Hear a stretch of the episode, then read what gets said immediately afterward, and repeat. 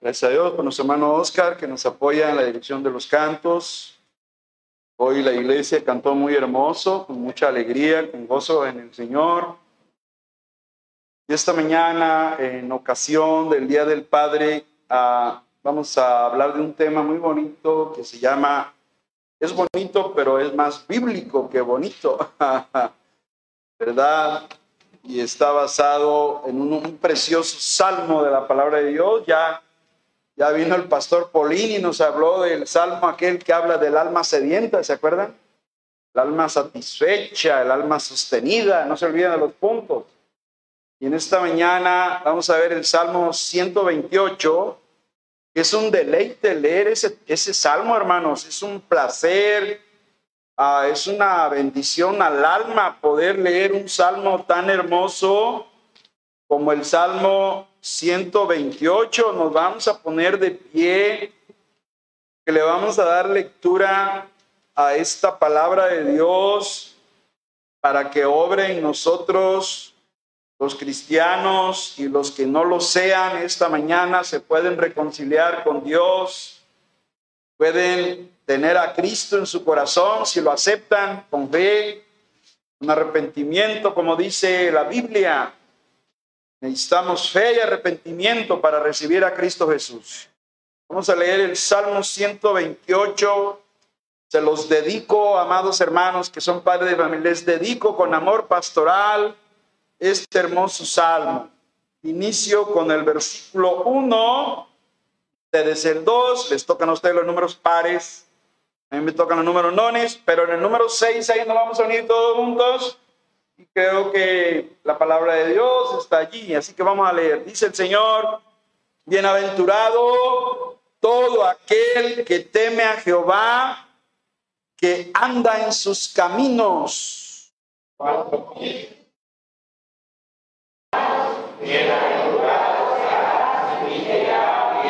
Tu mujer será como vid que lleva fruto a los lados de tu casa tus hijos como plantas de olivo alrededor de tu mesa.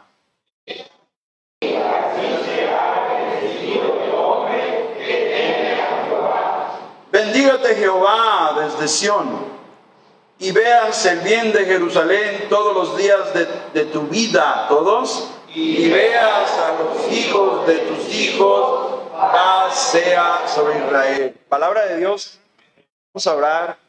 Que usted nos ayude en esta mañana, Padre, en ocasión de la lectura de esta palabra que es viva y eficaz. Es una palabra poderosa, es una palabra eterna, es una palabra que habla a los corazones. En esta mañana necesitamos oír la voz de Dios, que está escrita esa voz en esta palabra que tú la hagas audible a nuestra alma, a nuestro espíritu en esta mañana. Te doy gracias por cada padre de familia. Sé que nos ama, Señor, y ahora quieres decirnos algo al corazón. Por eso te pido que uses esta predicación para traer bendición y desafío espiritual a nuestras vidas, Señor. Oramos porque la unción de lo alto sea sobre esta iglesia que tu presencia santa esté sobre nosotros. En el nombre de Cristo. Amén. Sentados, hermanos. Y tenemos un tema muy bíblico que se llama, bajo una interrogación, ¿cómo ser bendecido por el Señor? Todo el mundo quiere que Dios le bendiga. Todo el mundo. Alguien dijo, todo el mundo anda pidiendo que Dios le bendiga, que Dios le ayude, que Dios le provea, que lo saque de sus problemas. Todo el mundo quiere eso. Pero no todos quieren humillarse ante Dios. No todos quieren rendirse ante Dios. No todos quieren ser temerosos de Dios. Entonces no se puede, hermanos. Tenemos que reconocer que Dios bendice a sus hijos y aún a los que no lo son, también los ha bendecido. Pero Dios quiere que hagamos, que sigamos los consejos del Salmo 128. El Salmo 128 pertenece a una cadena de salmos que se llaman el Gran Hayel. El Gran Hayel, yo, tuve que buscar qué significa Hayel con H, alabanza. La gran alabanza desde los Salmos 120 al 134, toda esa cadena de salmos le llaman los judíos el gran Hayel, la gran alabanza, porque eran himnos que cantaban los peregrinos judíos cuando iban a Jerusalén. No todos vivían en Jerusalén, vivían allá en el norte, en Galilea, otros vivían al sur, ¿verdad? Otros vivían de aquel lado del río Jordán, en las costas de Tiro y Sidón, y tenían que venir a Jerusalén. Y en ese peregrinaje de allá de aquellas tierras del norte, del sur, de la costa, tenía un judío por la ley, estaba obligado a llegar a Jerusalén tres veces al año, hermanos, tres veces. Primera, el día de la Pascua y los panes sin levadura, dos fiestas. Ese es marzo, abril. Judío, tienes que ir a Jerusalén, primera vez. Segunda, la fiesta de las semanas o de las cosechas llamada Pentecostés. Pentecostés quiere decir 50 días. Eso quiere decir, hermano. No tiene que ver con ninguna religión. Pentecostés, palabra griega, es un número, significa 50. Porque se tenía que realizar de Semana Santa, cuéntele 50 días y más o menos cae como a fines de mayo, principios de junio. Así que en este mes de junio caía la fiesta de Pentecostés. Era cuando los judíos recogían la cosecha segunda fiesta, y el judío tenía que estar en Jerusalén por segunda vez.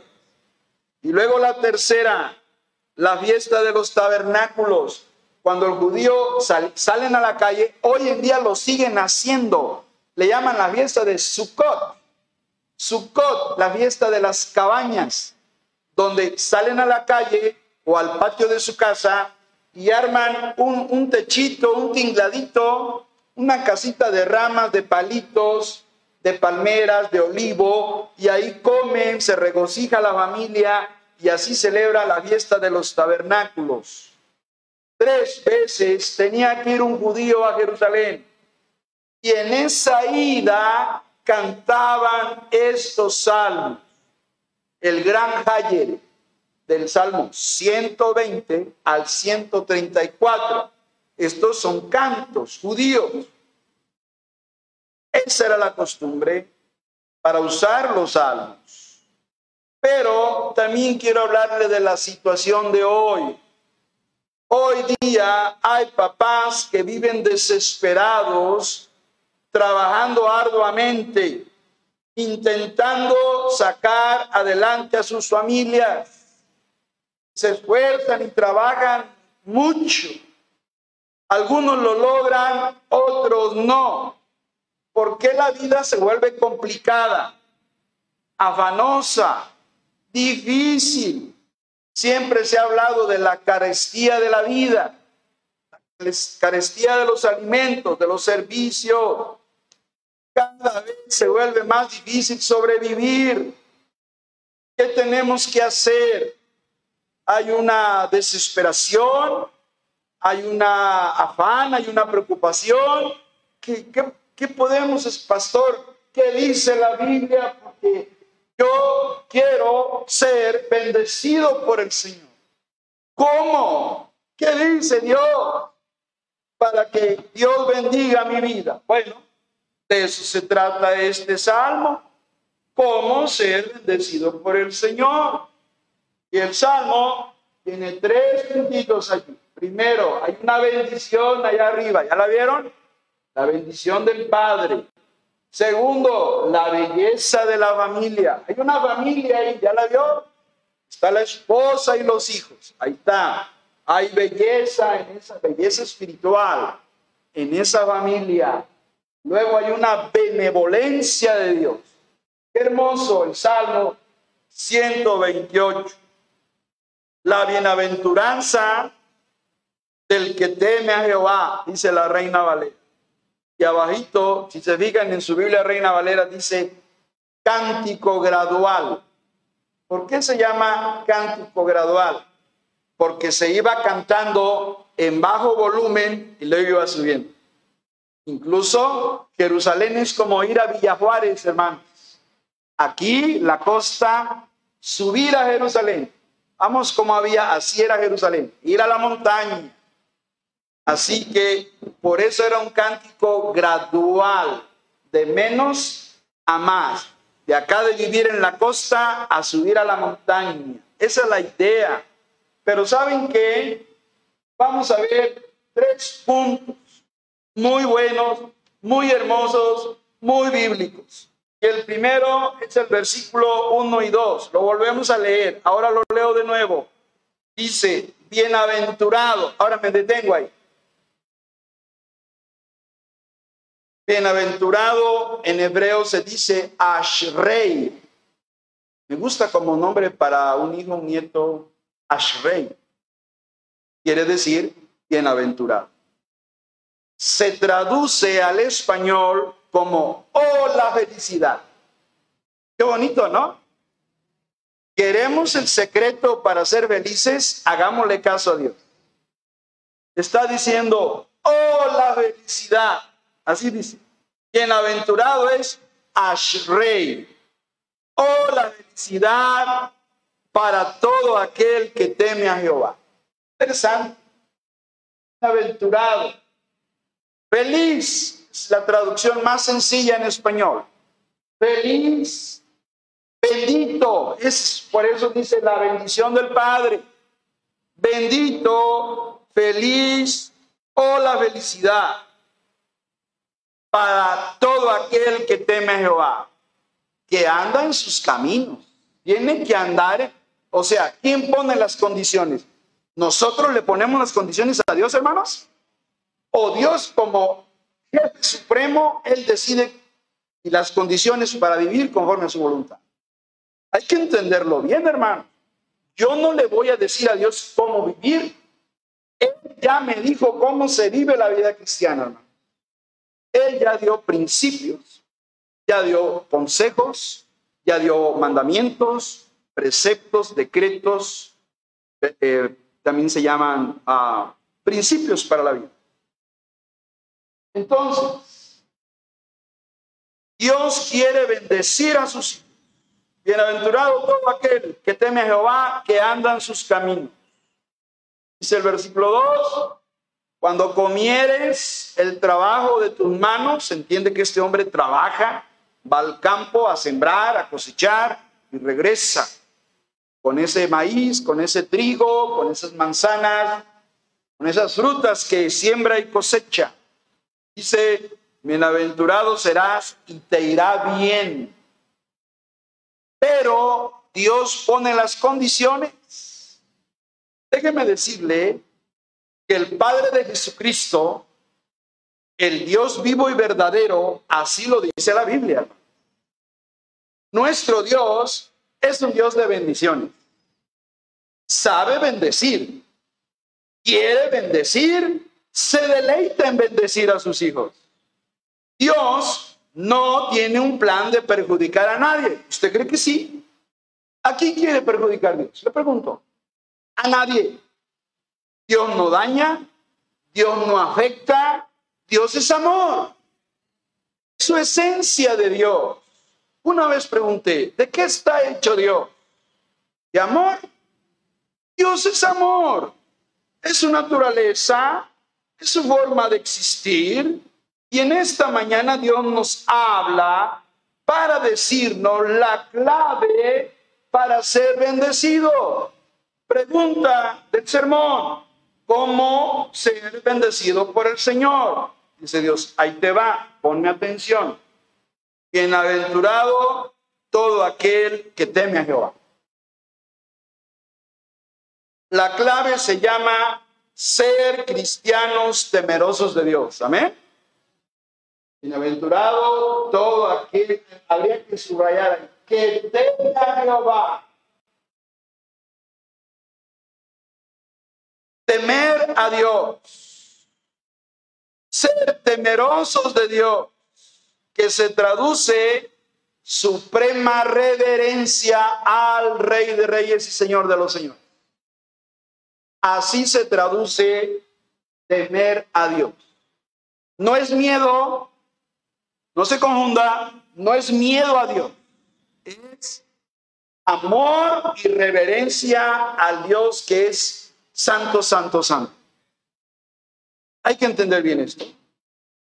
Temor de Dios es una actitud del corazón reverente. La palabra reverencia o reverente es clave en el temor de Dios. Actitud reverente de maravilla, admiración y sumisión a Dios. Eso es temer a Jehová. Cuando el creyente se maravilla de quién es Dios, cuando el creyente admira la gloria de Dios y cuando el creyente se somete a Dios, es un creyente temeroso de Dios.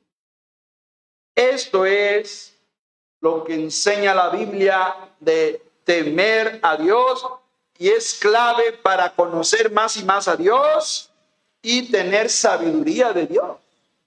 Porque allá afuera hay sabiduría del mundo en los libros, en las bibliotecas y ahora en el Internet hay sabiduría secular del mundo. Pero solo Dios tiene su sabiduría en su palabra. Y para entender y conocer esa sabiduría necesitamos temor de Dios. Lo dice Proverbios 1.7. Alguien que lo lea, por favor.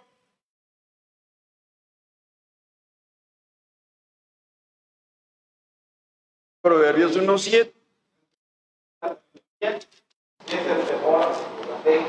Eso. Si alguien quiere empezar a ser sabio, que aprenda a temer a Dios. Porque Dios ya dijo que comenzamos a ser sabios cuando tenemos temor de Jehová. Si queremos conocer más y más a Dios, necesitamos tener temor de Dios, porque ese es el principio de la verdadera sabiduría. Ser temeroso no es fobia, no es como las personas que tienen miedo de estar encerrados. ¿A usted le da miedo estar encerrado? Alguien aquí que diga, ay, se llama claustrofobia. Y así hay una serie de, de miedos irracionales. Temer a Dios no es fobia o miedo irracional al Señor. Temer a Dios es reconocer el inmenso poderío de Dios. Temer a Dios es creer y reconocer su infinita grandeza, su gran misericordia, su profundo amor y su gracia maravillosa. Eso es temer a Dios. El salmista nos dice que para ser padres temerosos, porque ese hombre, este Ashrei de allá arriba, tiene una esposa, ¿ya la vio? Y tiene unos hijos, ¿ya lo vio? Ese hombre está bendecido por Dios, pero no porque vive a su manera, sino porque teme a Jehová. Tiene un temor reverente. La palabra más sencilla sería respeto. Es respetuoso de Dios de manera profunda. Profundo respeto al Señor. Esa es la idea del temor de Dios. Y el salmista dice, que para ser padres temerosos tenemos que andar en los caminos de Dios. Pues volvamos al Salmo 128. Para demostrar que somos temerosos, no basta decirlo con la boca, hay que andar en los caminos de Dios, porque dice el versículo 1, bienaventurado todo aquel que teme va, que anda, ¿dónde hermanos? Es Jesús no es de los caminos del bienaventurado, ¿eh? Son los caminos de quién, hermano? que anda en los caminos de Dios. Andar en los caminos de Dios es andar haciendo su voluntad.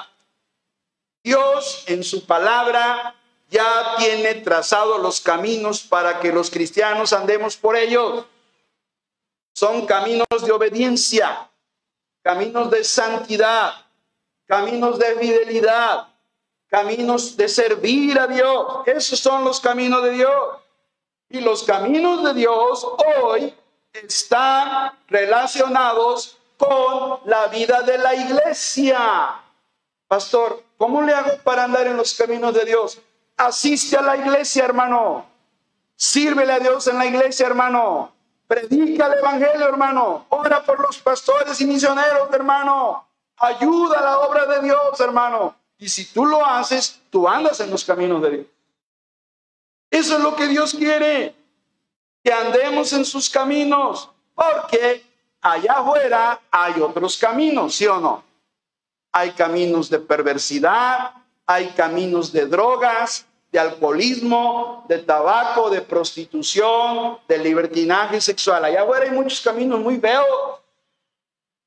Dios no quiere que andemos en caminos de religión falsa también. Y Dios no quiere, quiere Dios que andemos en esos caminos.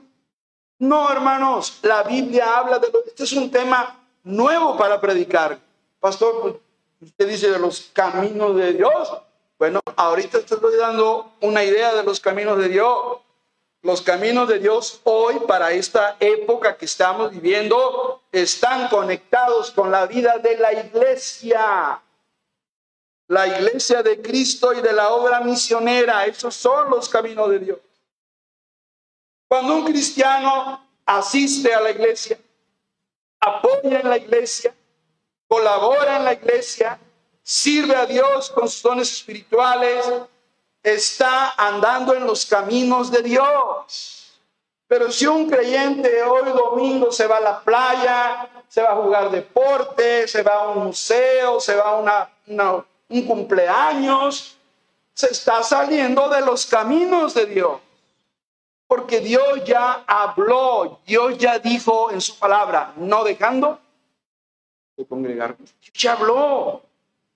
¿Cuáles son sus caminos para nuestra vida cristiana? Es decir, aquí voy a, hacer, decir algo nuevo que no había dicho. Escúcheme lo que voy a decir.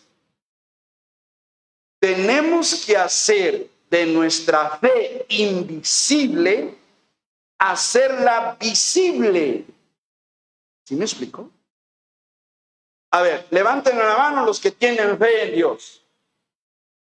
¿Todos tienen fe en? A ver. Pero esa fe es invisible, yo no la veo. ¿Usted la ve? No se ve, es algo subjetivo. E, es interna, no se ve.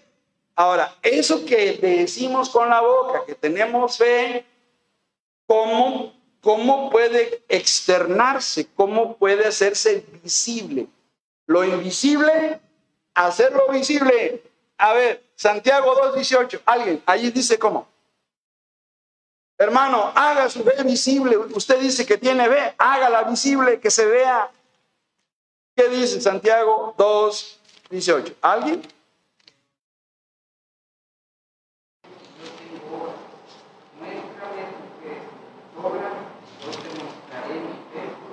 Ahí está, hermanos, la fe invisible, hacerla visible. Alguno dirá, tú tienes fe y yo tengo obras. Aquí hay dos creyentes, uno que tiene fe y uno que también tiene fe y tiene obras. O sea, su fe invisible se hace visible por medio de sus obras. Muéstrame tu fe, ¿qué? Sin tus obras, o sea, tu fe sigue siendo invisible porque no veo que tú seas un hijo de Dios. Es lo que está diciendo. Muéstrame tu fe sin tus obras. ¿Y qué dice el segundo creyente? Y yo te mostraré mi fe por mis obras. Y las obras tienen que ver con los caminos de Dios, de estar en la iglesia, servir, apoyar, orar, amar, perdonar, colaborar, ser un miembro activo en la iglesia ser un miembro bienaventurado que anda en los caminos de Dios, hermano. El problema es que algunos padres quieren andar en sus propios caminos. Este es el problema. No han entendido a Dios, que Dios ya les trazó. A ver, hay una autopista a México, ya el, gobierno federal ya la trazó, ¿cierto o no cierto, hermano? Y ustedes se dicen, no, yo que me voy por esa autopista. Bueno, ni por la libre. Usted diga, me voy a ir aquí por Coyutla, así por la sierra. Te vas a ir por tus propios caminos, pero ya está trazada la autopista. Y en la vida cristiana Dios ya trazó los caminos para que andemos por ellos, hermanos. Qué error es querer hacer brecha por su propia voluntad, hermano. Es un error. Vamos a batallar y nos vamos a frustrar y vamos a fracasar porque andamos en nuestros propios caminos en lugar de andar en los caminos de Dios. Interesante. Cuando andamos en los caminos de Dios, la vida se hace más fácil, hermano. Te lo digo por experiencia. Dios empieza a bendecir a sus hijos cuando caminan en sus caminos. Pero cuando se salen de ellos, la vida se les complica, hermano. Dios quiere bendecir a los padres de Masai. Y el Salmo 112 dice lo mismo. A ver, Salmo 112, 1. ¿Qué dice? Salmo 112, 1. ¿Alguien?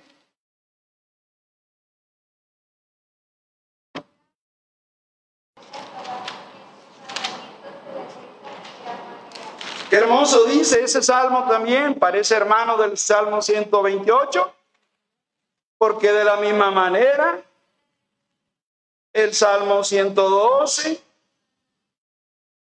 ¿verdad? Bienaventurado el hombre, otra vez vuelve a decir que qué hermanos, que teme a Jehová y en sus mandamientos, ¿qué? Se deleita en gran manera, es decir, se deleita en la palabra Qué triste la persona que le aburre la Biblia, hermanos. Algo anda mal en su vida de una persona que diga, ay, a mí, ay, y arruga la nariz. Ay, a mí, no, sabe, no sabe. Se pierde de manjar espiritual. Se pierde del placer de la palabra, hermanos. Este hombre dice que se deleita en los mandamientos de Dios. Y eso es lo que quiere Dios para poder bendecir, hermanos, a sus hijos. Punto dos, la belleza de la familia. Versículo 3, Salmo 128, lo tenemos en pantalla. Dice, tu mujer será como vid que lleva fruto a los lados de tu casa, tus hijos como plantas de olivo alrededor de tu mesa. Y dice el 4, he aquí que así será bendecido el hombre que, ¿qué hermanos? Que teme a Jehová. O sea, el salmista lo repite porque una de las maneras en que las personas aprenden es que se les repita la lección. Eso dicen las neurociencias. Repíteles con novedad. Díselo de una vez. ¿No lo entendieron? Díselos una segunda vez. ¿No lo entendieron? Vuélveselos a decir hasta que lo entiendan. Mire, versículo 1 dice, bienaventurado. Versículo 2, bienaventurado ¿qué? Serás y te irá bien. Segunda repetición de la bendición. Y luego el versículo 4, ¿será qué? Bendecido el hombre que teme a Jehová. Dice Dios. ¿Saben qué está diciendo Dios allí en su palabra? Dice Dios, yo te quiero bendecir. ¿No, hermanos? Es lo que está diciendo. Bienaventurado, bienaventurado, bendecido. Dice, hijo mío, hija, yo te quiero bendecir. Lo que está diciendo Dios. Pero tienes que andar en el temor de Dios y en mis caminos. Las condiciones, ¿quién las pone, dijimos? Usted no pone condiciones, perdóneme, pero no. Dios es soberano y Él, es el Padre celestial y él decide. Entonces en el versículo 3 hay una belleza allí espiritual. Dios dice que el papá, la mamá y los hijos deben ser temerosos de Dios. Los tres. El padre, la madre y los hijos. pastor, ¿y dónde dice que las mamás deben ser temerosas de Dios? Proverbios 31, 30. A ver, ahí dice que las mujeres, la mamá, Proverbios 31, 30. ¿Alguien?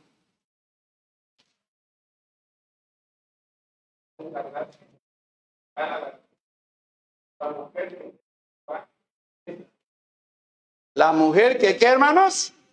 Que teme a Jehová. Sí, sí, porque a una esposa muy bíblica le puede decir al marido, hey, tú tienes que ser temeroso de Dios.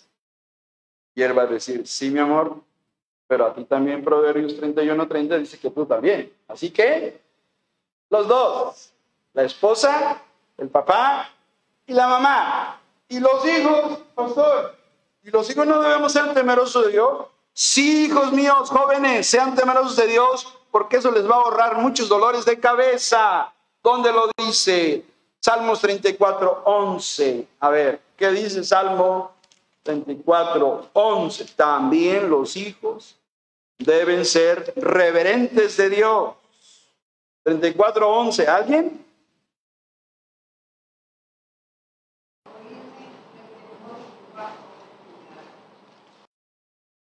¿Qué dice? Otra vez, hermana, con voz fuerte. Ahí está. Vengan hijos, sean pequeños o jóvenes, escúchenme, dice Dios, el temor de Jehová que os enseña. Así que, interesante, cuando hay un papá temeroso de Dios, cuando hay una mamá temerosa de Dios, Proverbios 61, y cuando hay hijos temerosos de Dios, ¿sabe que tenemos? Una familia feliz, ¿sí o no, hermanos? Interesante. Dios no se equivoca. Solo así se puede construir una familia feliz. La esposa aquí se representa como una planta de la vid, porque dice, tu mujer será como vid, la planta de la uva. Eso habla de que será una mujer fructífera, que Dios le va a dar hijos, que el vientre está bendito. Los hijos como plantas de olivo. ¿Sabe qué simboliza el olivo? El gozo del Señor. Olivo, de ahí se extrae el aceite de oliva. Y el aceite en la Biblia es símbolo del gozo cristiano, hermanos. Está diciendo, tus hijos van a ser motivo de gozo, hermanos. ¿O no nos gozamos de tener a nuestros hijos, hermanos? Claro. Interesante cómo Dios habla. Dios habla con metáforas, con símbolos de la tierra de Palestina. La vid es una planta común allá en Israel. Aquí en Veracruz no hay, yo no la he visto. Yo la vi en Aguascalientes, hermanos. Yo iba a predicar a Durango, Durango capital, y ahí voy en el autobús y me asomo a la ventana y ahí veo las uvas ahí en la autopista de Aguascalientes a Durango. Bueno, es la planta típica de Israel, de las uvas, y que la mujer es representada de manera fructífera. Esa es la idea. Los hijos como plantas de olivo, motivo de gozo y de alegría, llamados los renuevos. En hebreo se dice netzer, los renuevos que crecen de la raíz principal. Cuando hay reverencia a Dios en la familia, papá, mamá e hijos, hay bendición de Dios. Eso. Ahora se la volteo a lo negativo. ¿Qué pasa cuando papá no es temeroso de Dios? La familia sufre, ¿sí o no? Ahí viene la mamá con los hijos. El papá ya perdido en los vicios, ¿sí o no, hermano? Porque no es temeroso. Se la cambio. Un esposo, pero la esposa no quiere nada con Dios una, esposa que no teme a Dios, que no le importa a Dios, es una esposa que no tiene reverencia de Dios. Y viene el papá con los niños y hermano y su esposa, que no quiere venir, hermano. ¿A pasar? ¿Sí o no, hermano? ¿A pasar? Ahora, el otro modelo tampoco es bueno. Papá y mamá cristianos, pero los hijos no quieren nada. Rebeldes. Hijos, vamos a la iglesia. No, mamá, me aburre el pastor, la predicación. Me voy con mis amigos. Los hijos no tienen, no quieren nada con Dios. ¿Es feliz la familia? Pastor, ore por mi hijo, no quiere venir a la iglesia, pastor. Mi hija se va a tomar anoche, hay un baile, llegó a las 3 de la mañana. Problemas. Porque los hijos no son qué? Temerosos. No andan en los caminos de Dios. Entonces ahí es cuando hay problemas en esa familia. Se pierde la bendición. Por eso Dios está diciendo, para una familia feliz se requiere un padre temeroso, una mamá temerosa y unos hijos temerosos de Dios. Todos viviendo en el temor de Dios. Cuando hay reverencia y temor a Dios, hay bendición de Dios. Voy a terminar con la benevolencia de Dios. Ah, tenemos un Dios benevolente. ¿Sabe qué decir benevolente? Bene quiere decir bueno y volente es voluntad. Que Dios tiene voluntad buena para nosotros. Eso quiere decir benevolente, que tiene buena voluntad. Y aquí se está hablando, ¿sabe de qué está hablando este salmo? Pura bendición. Aquí no hay castigo, aquí no hay regaño, no hay reprensión, pura bendición. Se promete provisión, se promete prosperidad, se promete una pareja fructífera y una progenie floreciente, unos hijos. Pura bendición, ¿no? Es un salmo de bendición. Además, se menciona que va a haber bendición personal y bendición nacional. ¿Dónde dice la bendición nacional? A ver, Salmo 128, versículo 6. Y veas a los hijos de tus hijos, paz sea sobre quién, hermanos? Israel, el pueblo elegido de Dios, sobre la nación israelita. Y no solo eso, hermanos, aquí Dios está prometiendo bendecir a los nietos de ese hombre, de ese Ashrei, de ese hombre. Dios promete bendecir a sus nietos, hermanos, no solo los hijos. Qué interesante. Es un salmo de oración por la bendición del pueblo de Dios, de los que sean temerosos y anden en los caminos de Dios. Interesante. Incluso el pastor John F. MacArthur, ahí póngale en el YouTube, póngale John, o sea, J-O-H-N, Juan F. MacArthur, y escúchelo predicar, tremendo hombre de Dios en lugar de escuchar cosas banales, edifique su alma escuchando a un buen predicador, maestro de la palabra John F. MacArthur.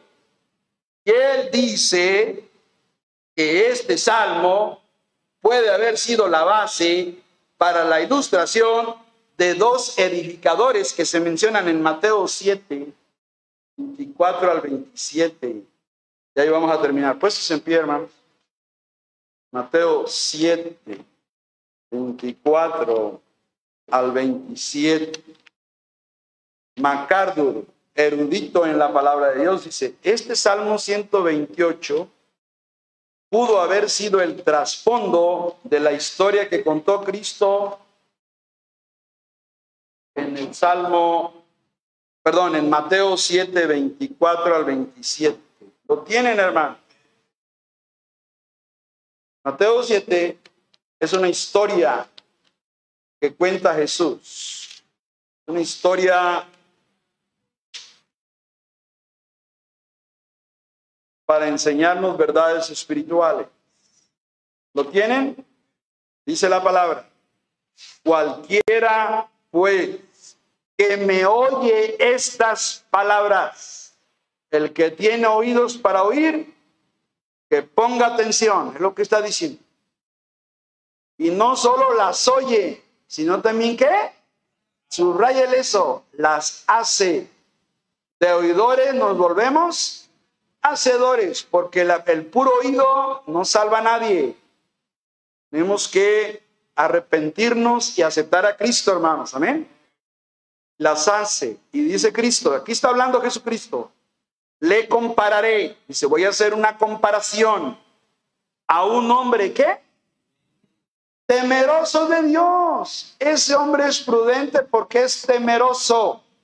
¿Y qué hizo ese hombre? Edificó su casa sobre qué? Allá arriba, mire. Hay una roca y la casa vino arriba en la roca. Sigamos leyendo. Versículo 25. Descendió lluvia, vinieron ríos, soplaron vientos y golpearon contra aquella casa. ¿Y qué sucedió? No cayó. ¿Y por qué no cayó? Porque estaba fundada sobre Cristo Jesús. Cristo es la roca, hermano.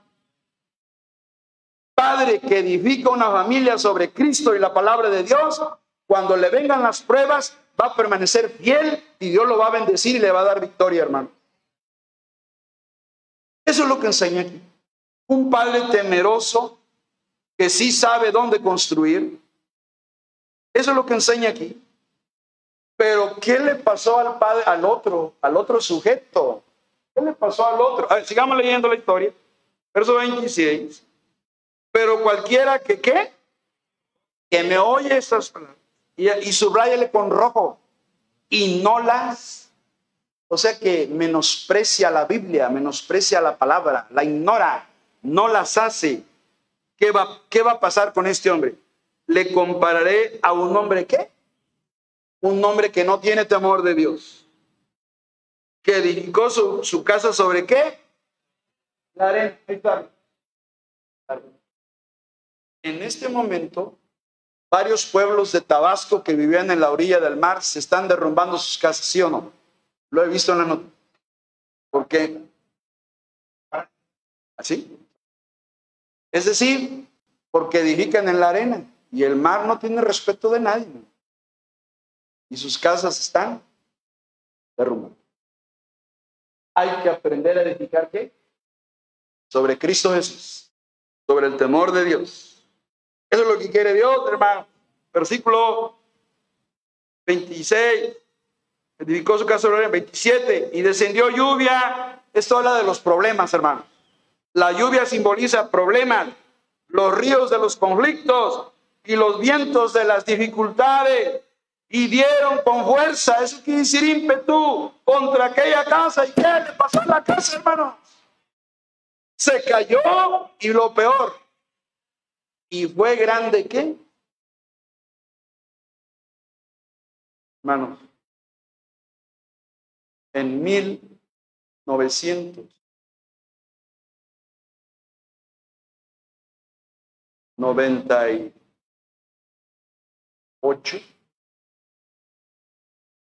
88, en 1988,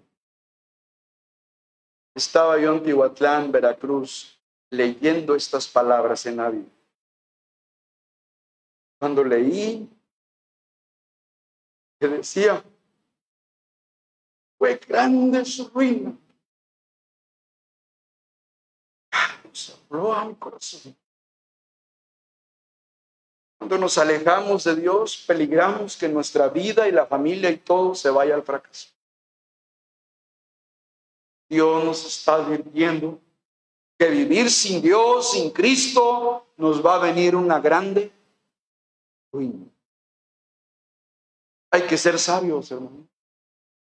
Hay que buscar a Dios. Amar a Dios, temer a Dios, servir a Dios. Y entonces vendrá la bendición de Dios. ¿Eh? Vamos. Señor, en esta mañana. Tu palabra es tan hermosa, Señor. Es viva y eficaz. Y en este momento no sabemos si todos los que están aquí ya tienen a Cristo en su corazón, Señor. Pero si hubiera una persona que aún no ha aceptado a Cristo como Señor y Salvador, te pido que le hables a su corazón. Te pido que pueda entender que es necesario arrepentirse del pecado y poner la fe en Cristo Jesús. Habla al corazón, Señor, en esta mañana. Y hacemos esa invitación en el nombre de Jesús a alguien aquí que diga, pues yo no tengo a Cristo en mi corazón y yo, yo quisiera que Él me perdonara mi pecado y que entrara en mi corazón y que me diera vida eterna. ¿Habrá alguien, habrá una persona que levante su mano y diga, pastor, ore por mí, yo quiero aceptar a Cristo. Lo quiero recibir en mi corazón. ¿Habrá alguien? que levante su mano. ¿A usted le gustaría? Amén, hermano. Dios le bendiga. ¿Habrá alguien más en esta mañana que diga, yo, yo quiero tener a Cristo en mi corazón? ¿Habrá alguien? Habla a los creyentes, hermanos. Cristo es la roca. Tu vida la debes fundar sobre Cristo y su palabra. Tenemos que andar en el temor de Dios y en los caminos de Dios. Los invito a que en esta mañana le digamos a Dios, Señor, ayúdame a ser temeroso de Dios y ayúdame a andar en tus caminos, Señor. Esa es mi invitación. ¿Habrá alguien con su manita que diga, yo quiero, pastor, yo quiero andar en los caminos de Dios? Amén. Dios les bendiga. Pastor, yo quiero ser temeroso de Dios. Yo, yo, quiero tener reverencia de Dios. Amén, hermano. Dios le bendiga. Gracias a Dios por usted. ¿Quién más, hermano? ¿Quién más? Dios le bendiga, hermano. Dios te bendiga, hermanita. Dios le Eso es lo que quiere Dios. Para que la casa, la familia y la vida estén sobre la roca. Si no lo hacemos, se va a derrumbar, hermana, hermano. Se te va a caer todo y vas a llorar. Así que vamos a buscar a Dios y a ser temerosos de Dios. Oremos. Padre, gracias en esta mañana por cada mano levantada en lo espiritual, en lo personal. Bendice tu iglesia. Gracias porque hoy nos has hablado. Ahora ayúdanos a, a, ser obedientes, Señor, a tu palabra. Te alabamos, te bendecimos, te damos gracias en Cristo Jesús. Amén. Amén. Dios les bendiga, hermanos. Pueden sentarse.